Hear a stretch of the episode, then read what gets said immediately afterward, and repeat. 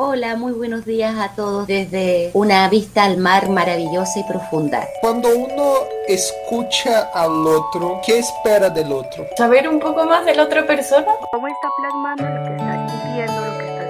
¿Cómo se instala cada una de sus presencias en este presente histórico? Esa necesidad de reconocimiento. Conocer qué te quieren contar. Leer el presente es que nos convoca. Que nos resuena con nuestra historia. Hay una historicidad que nos vincula. La disponibilidad de escuchar a otra historia, en otra situación. Hay una historicidad compartida. En la, re- en la necesidad de reconocimiento y reciprocidad. porque la poesía Es un poco lo que nos falta en estos días. Tiene mucho que ver con el acto creativo.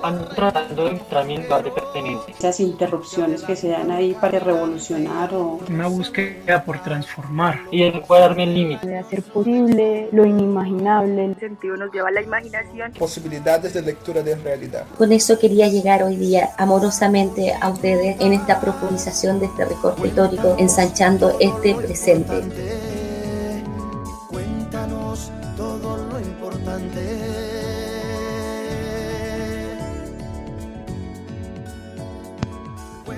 Bueno, João Gabriel es un latinoamericano que le gusta inventar cosas y encontrarse con personas que inventan cosas. y pecar ha sido una apuesta de vida y una, una apuesta de eh, un semillero de horizontes posibles y de presentes bonitos presentes tanto en el sentido del presente como en el sentido del portugués de regalos. Pues a mí ha sido una experiencia muy bella porque fue una experiencia de descubrirse y descubrir con todos y todas otras nociones de esa puesta intersubjetiva del círculo y de lo que podemos hacer a través de eso.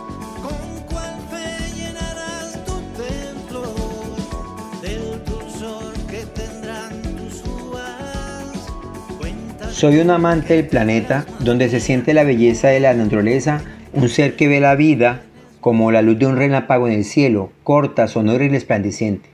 Mi nombre, Álvaro por un tío abuelo por parte de mi madre. José, haciendo alusión al nombre bíblico Padre de Jesús en el Nuevo Testamento. Cano por la cantidad de canas que se heredan de la familia de mi padre y plata por las tromas de los teatros de Castilla. Álvaro José, Cano Plata.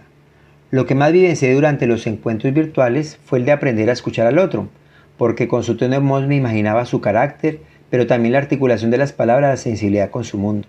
De allí que recurrir al silencio como un acto de recreación, porque el otro, que de pronto estaba también en silencio después de una pregunta, esta resonaba en mi mente y trataba de buscar las palabras adecuadas para no pasar por ingenuo y terminar siendo negado.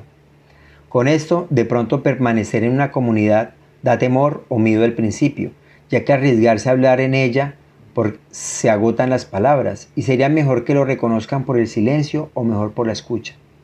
Se trata de buscar un acercamiento fraternal que no se convirtiera en una trampa del pensamiento, que se salga de la realidad de un confinamiento y se complejice en el ámbito societario del sujeto, permeado por la teoría y por el exceso de creencias e intereses. Esto quiere decir que sentirse reconocido en el mundo resplandeciente permite que el silencio rumiante del otro no quede permanente en el olvido. Bueno, mi nombre es Brian López, soy estudiante en licenciatura de Ciencias Sociales, soy de la ciudad de Bogotá, Colombia, y quiero contarles cómo habité en la virtualidad a través de estos círculos de IPECAL.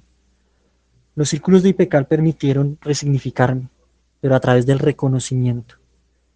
Pero ese reconocimiento y esa resignificación se hizo a través del diálogo con desconocidos. Desconocidos en los que encontré un lugar de resonancia, un lugar de pertenencia. Cada miércoles era una lucha por desaprender para poder aprender. A través de diferentes voces, de diferentes historias y de diferentes formas de ver la vida, tuve la posibilidad de resignificarme. También a través de esos silencios rumiantes, silencios que me desacomodaron, pero para bien. Un lugar de resonancia era cada uno de mis compañeros. Como decía Cerati, era un lugar donde nadie me ve, pero yo soy parte de todos. un espacio de dialéctica pedagógica en la cual primó los sentidos, pero los sentidos en pro de la fraternidad. Como aquel libro de la epistemología del amor, desconfinamos el amor y la fraternidad para poder construirnos y también deconstruirnos. Al final, terminó siendo cada miércoles la fraternidad en los tiempos del COVID. El aroma del café recién hecho a las 6 de la mañana, el azul cristalino de las aguas de mi tierra, contrastan con el verde selva, paisaje al que formó parte, hija de mujer luchadora y resiliente. Mi nombre es Luisa Fernando Toro Cruz, soy estudiante de Derecho de una de las universidades que con su nombre denota las riquezas de mi tierra, Universidad de la Amazonía.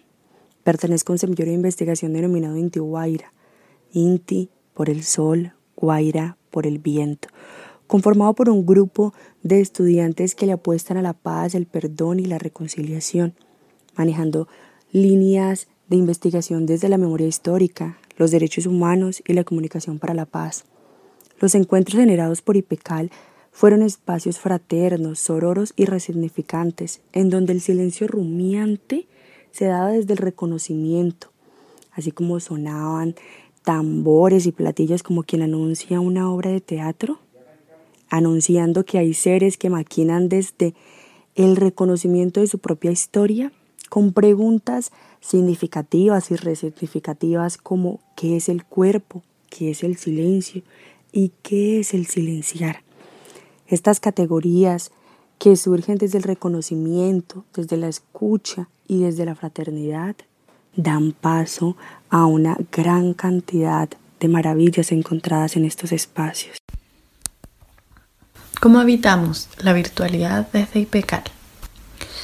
La impronta IPECAL me ha permitido vivir la calidez en el espacio virtual, generar comunidad en la soledad de mis ojos, habitar la sororidad sin importar el género y resonar con la experiencia de las y los otros compañeros, ya que sin vernos les he conocido y he podido reconocerme en ellas y ellos. He tenido momentos para expresarme externamente, dando mi opinión sin barreras ni tensiones. A veces las tensiones venían solo por creencias impuestas y aprendidas de otros espacios académicos más fríos. También he silenciado para expresarme internamente y rumiar pensamiento, mirar mis creencias y darme la posibilidad de desaprender costumbres para aprender otras. Este espacio cálido y cercano me ha invitado a vivirlo desde el compromiso personal y también con un compromiso a la comunidad que estamos tejiendo. Mi nombre es Angélica Tobón, mujer soñadora, militante, feminista y tejedora que existe y resiste desde Colombia. Mi habitancia en Cunipecal ha sido de búsquedas y encuentros conmigo misma que me han llevado a descubrir un sentido de pertenencia con mi propia historia, reconociéndola como un lugar válido desde donde mirar el mundo desde la perspectiva del presente potencial. También son parte de este tejido de habitancias, las presencias y compañías que se fueron transformando con el tiempo en amistades, en afectos, en preocuparse por cómo están mis compañeras y compañeros al conectarse al círculo y por las y los que no se conectaron atravesando así las complejidades y desigualdades de la virtualidad, siendo palabras, silencios de nuevos sentidos políticos y comunitarios que se expanden y expanden los lugares de la experiencia como infinitas posibilidades de la existencia. Mi nombre es Fabián Ramos. Soy oriundo de Bogotá, Colombia, criado algunos años en el llano y actualmente vivo en Manizales, estudiante de historia, militante por las transformaciones que necesita nuestro país y nuestra América. Mi habitancia en los círculos de IPECAL siempre se guió o estuvo mediada por la incertidumbre de qué iba a pasar a los ocho días siguientes. Encontrarme con la propuesta del presente potencial y la posibilidad de ensancharlo me abrió los marcos normativos y parametrales en los que me hallaba quizá estancado en términos políticos y académicos. Me pareció un espacio tranquilo, de encuentro, de reconocimiento con los otros y las otras, en donde pude construir perspectivas nuevas de lo que es el pensarse, la realidad y la transformación de la misma. Me logré encontrar con personas valiosas de toda nuestra América en momentos y en tiempos distintos, pero siempre construyendo y pensándonos la posibilidad real de horizontes viables. Buenas, mi nombre es Sebastián Vera, soy psicólogo y estoy como docente en la Cátedra de Perspectivas en Educación de la Facultad de Psicología de la Universidad Nacional de Rosario. Nací en la localidad de Capitán Bermúdez y actualmente vivo en Rosario. Estoy en la provincia argentina de la patria grande de nuestra América. Integro el Centro Ecuménico Poriajú, que es una organización comunitaria que fue creada a mediados de los años 90 como resistencia al avance de las políticas neoliberales. Actualmente tenemos como proyecto promover condiciones de tiempo y espacio para el ejercicio, la apropiación y el reconocimiento de los derechos desde la educación popular, la economía solidaria y la comunicación comunitaria. En estos meses compartidos desde y con el Instituto de Pensamiento y Cultura Latinoamericana, construyendo las lecturas del presente, la virtualidad implicó habitar silencios rumiantes que se tornaron espacios de confiabilidad para incrementar la frecuencia de resonación, entretejiendo en movimientos paradojales la intimidad con la comunalidad. Los tejemanejes son todo el entramado previo a la concreción de un proyecto. Es el tejido que se va realizando para materializar un acto creativo y político. Cuando nos referimos a los tejemanejes, lo hacemos desde la visión del entramado colectivo que camina y vive la memoria en busca de horizontes viables. Es el encuentro de múltiples universos para compartir hilos de su existir y de esta manera llevar a cabo todo lo necesario para ensanchar el presente potencial. Reconocemos en este entretejido que se puede ir tejiendo y destejiendo según las realidades que se van presentando lo paradojal del presente que implica potenciar el pensar desde la ternura para interrumpir la tanatomanía. Los tejemanejes del presente se relacionan con los saberes populares no dar puntadas sin hilo, que significan en este tejido no construir mundo sin sujeto y no dar puntadas sin dedal que apunta hacia la importancia de remendar o reparar los tejidos cuando se rompen. Asimismo, desde estos tejemanejes vamos haciendo lecturas del presente historizado. El silencio rumiante produce ausencias que evoca recuerdos siguiendo las huellas de la memoria, de la verdad y de la justicia. Estas remembranzas de voces mixturadas provocan resonancias que susurran los miedos ancestrales y pueblan territorios.